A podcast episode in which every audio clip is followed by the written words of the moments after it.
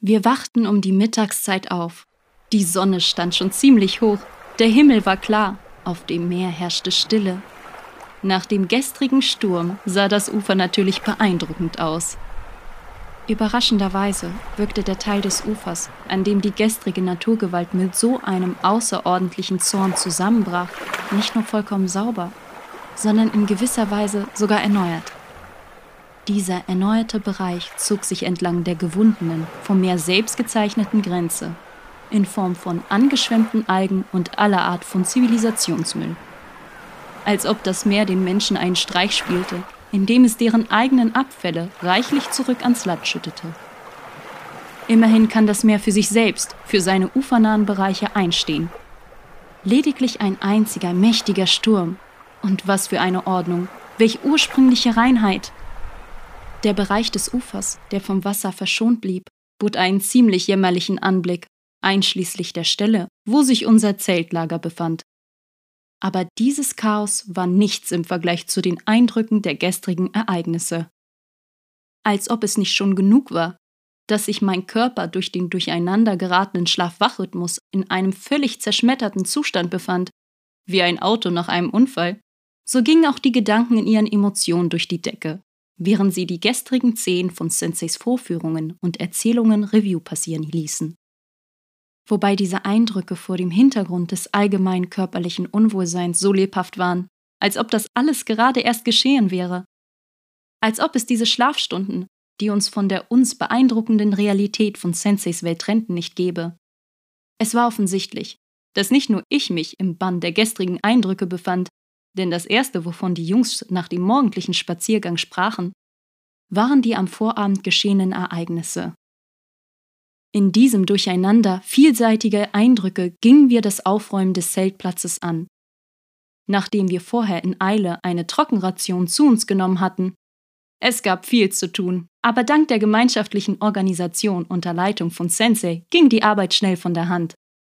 Die älteren Jungs fingen an, die Zelte gründlich zu befestigen und die Autos in einen ordentlichen Zustand zu bringen.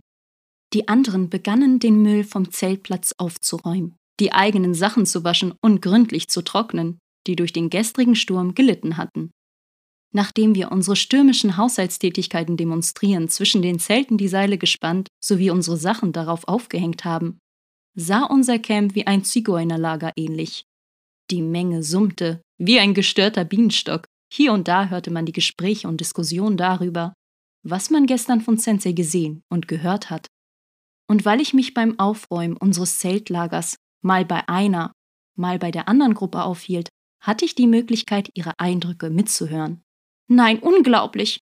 Was für eine Kraft doch ein Gedanke hat, sagte Kustik, während er den vom Sturm zugemüllten Teil des Strandes mit uns zusammen aufräumte. Ja, Sensei zeigte uns gestern die höchste Klasse, antwortete André. Oh ja, nickte Ruslan. Wie hat er. Wir saßen nur da, ping! Und dann kam so ein Sturm. Ich dachte, das Ende der Welt ist gekommen. Ich hatte keine trockene Faser am Leib. Andrei schmunzelte. Du bist ja ein Egoist. Man kann denken, du bist allein nass geworden und alle anderen sind trocken geblieben. Nein, das habe ich nur so allgemein gesagt, wandte Ruslan schnell ein, um sich zu rechtfertigen.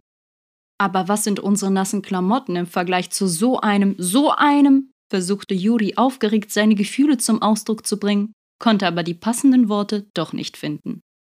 Als Kustik seinen Bereich aufräumte, hob er ein trockenes Ästchen auf und probierte, wie es schmeckt, aber verzog sogleich sein Gesicht und spuckte es wieder aus. Pfui, was für ein ekelhaftes Zeug! Er warf es auf den Müllhaufen und sagte, sein Gesicht verziehend, wie gelang es nur Sensei, das bittere Wermutkraut süß zu machen? André, der auf seine Mimik blickte, brach in Lachen aus und sagte, Du hättest es probieren sollen, als man es dir angeboten hat, statt dich anzustellen. Kostik ignorierte den Spott seines Freundes und versuchte der Sache nachdenklich auf den Grund zu gehen. Versteh ich nicht. Vielleicht kam es mir nur so vor, dass es süß war. Na klar, warf Andrei ironisch auf. Es kam mir auch nur so vor. Und den Jungs kam es nur so vor. Entschuldige. Aber ich bin noch in der Lage, Zucker von Pfeffer zu unterscheiden. Ja, aber wie hat er das gemacht?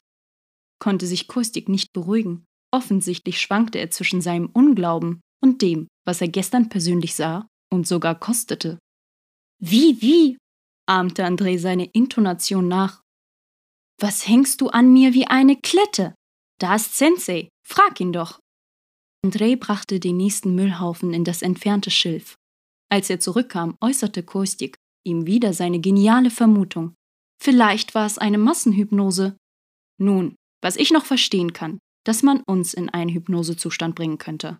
Aber das Meer? Es spuckt darauf. Es ist doch das Meer. Zerschmetterte André die weitere Version seines Freundes. Ja, das Meer kann spucken, bejahte Ruslan, der anscheinend die letzten Worte hörte.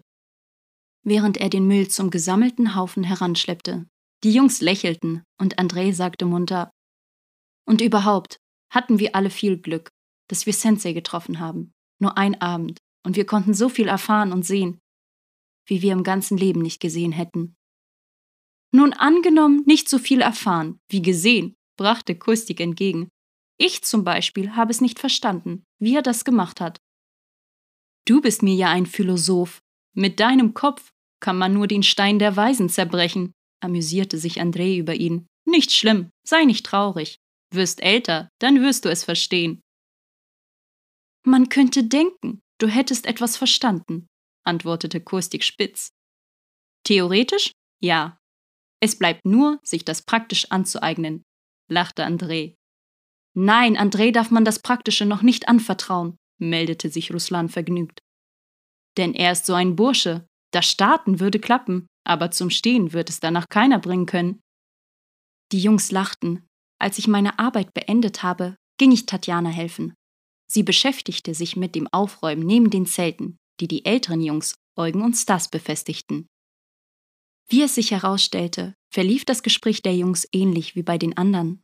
Allerdings redeten sie leise, bemüht, die Aufmerksamkeit nicht auf sich zu ziehen. Weißt du, wenn ich mich an diesen Sturm erinnere, komme ich immer noch ins Zittern, sagte verlegen Eugen zu Stas, das nächste Zeltseil anspannt. Wie lange hielt denn Sensei den Becher mit Meerwasser in der Hand? Nur eine Minute. Und was für ein Sturm brach dann aus? Ehrlich gesagt, ich dachte, wir werden alle weggespült. Ich habe mich sogar gedanklich mit Verwandten verabschiedet. Du warst nicht der Einzige, der es schaffte, sich zu verabschieden, bemerkte Stas. Es ist kein Spaß mehr, es ist eine ernstzunehmende Kraft. Weißt du, ich habe erst jetzt erkannt, wie ernsthaft all das ist, wovon Sensei uns erzählt und was er uns beizubringen versucht. Stell dir vor, was für eine Verantwortung es ist, über dieses Wissen zu verfügen. Aber echt, käme es in schlechte Hände. In die Hände? Okay, nur nicht in die Köpfe, sagte Eugen. Der Kopf ist allem Übel die Ursache. Daher sollte man ernsthafter am eigenen Kopf arbeiten, um den ganzen Müll darin zu beseitigen, sonst kommt doch ab und zu ein hinterforziger Gedanke. Genau, egal wie man darauf achtet, es kommt dennoch vor, dass ein nichtsnutziger Gedanke durchrutscht. Das heißt, man sollte es tiefgründiger angehen. Die geistliche Arbeit, das ist wesentlich wichtiger als unser ganzes kleinliches Leben. Eugen schwieg, während er einen Hering in den Sand einschlug, und dann sagte er nachdenklich, Richtung Meer schauend, Ich habe heute gar nicht geschlafen. Ständig hatte ich diese Welle vor Augen. Ja, hätte Sensei damals das Meer nicht aufgehalten. Stell dir vor, hier gäbe es schon gar nichts mehr. Das stimmt, nickte Stas traurig. Es wird einem einfach schaurig von dieser Erkenntnis. Ach, seufzte Eugen schwer und begab sich mit Stas zu einem anderen Zelt. Als Tatjana und ich vertieft im Aufräumen waren, näherten wir uns, ohne es zu bemerken, den Autos, bei denen sich Sensei, Nikolai Andrejewitsch, Valodja und Viktor aufhielten. Alle vier versuchten den Wolga von Nikolai Andrejewitsch in den sachgemäßen Zustand zu bringen, indem sie am Motor schraubten. Andrejewitsch, ich verstehe es immer noch nicht. Wie ist es dir nur gelungen, ihn heute Nacht anspringen zu lassen? Sagte Valodja lachend. Worauf Nikolai Andrejewitsch lächelnd antwortete: Will man leben, kriegt man so einiges zum Anspringen. Die Männer lachten und als das Lachen aufhörte, sprach Valodja. Tja, einen denkwürdigen Abend hatten wir gestern. Vor allem so viele Eindrücke, stimmte ihm Nikolai Andrejewitsch zu. Sensei zündete sich eine Zigarette an. Victor nutzte seinerseits den Augenblick der allgemeinen Verschnaufpause, um eilig mit Sensei seine Gedanken zu teilen. Ich konnte bis morgens gar nicht einschlafen, dachte ständig nach. Wie kann es nur möglich sein, dass die Menschen, die sich neben dem Heiligen befanden, wohlgemerkt neben Agapit persönlich, auf einen Schlag seine Lehre gegen dieses Alltagsleben tauschten? Victor schaute mit Verachtung um sich herum und sprach mit Gefühl. Gegen dieses Chaos. Es ist doch alles vorübergehend. Es sind Augenblicke, als würde man die sofortige Sättigung gegen den ewigen Hunger austauschen. Nein, das verstehe ich nicht. Wie konnten die Menschen nur bis zu solch einer Erbärmlichkeit sinken, so die Welt Gottes dieser Illusion des Daseins vorziehen? Na, was willst du? sagte Sensei irgendwie traurig lächelnd. Menschen sind eben Menschen. Sie zweifeln sogar selbst die Existenz Gottes an. Und du sprichst von der Ewigkeit. Deswegen wählen sie auch das, was sie sehen, und nicht das, was sie in ihrer Seele fühlen. So sind Menschen. Manchmal ändern sie am Tag dreifach ihre Meinung. Und du sprichst von irgendeiner globalen Wahl von denen. Das Leben der Massen ähnelt einem Strom. In welche Richtung er fließt, dorthin werden sie auch von der Strömung getrieben. Da fielen laute Schreie am Ufer. Dort unter dem Gelächter der Jungs jagt es das Eugen mit demselben Becher in der Hand, mit dem Eugen gestern Meerwasser geholt hat.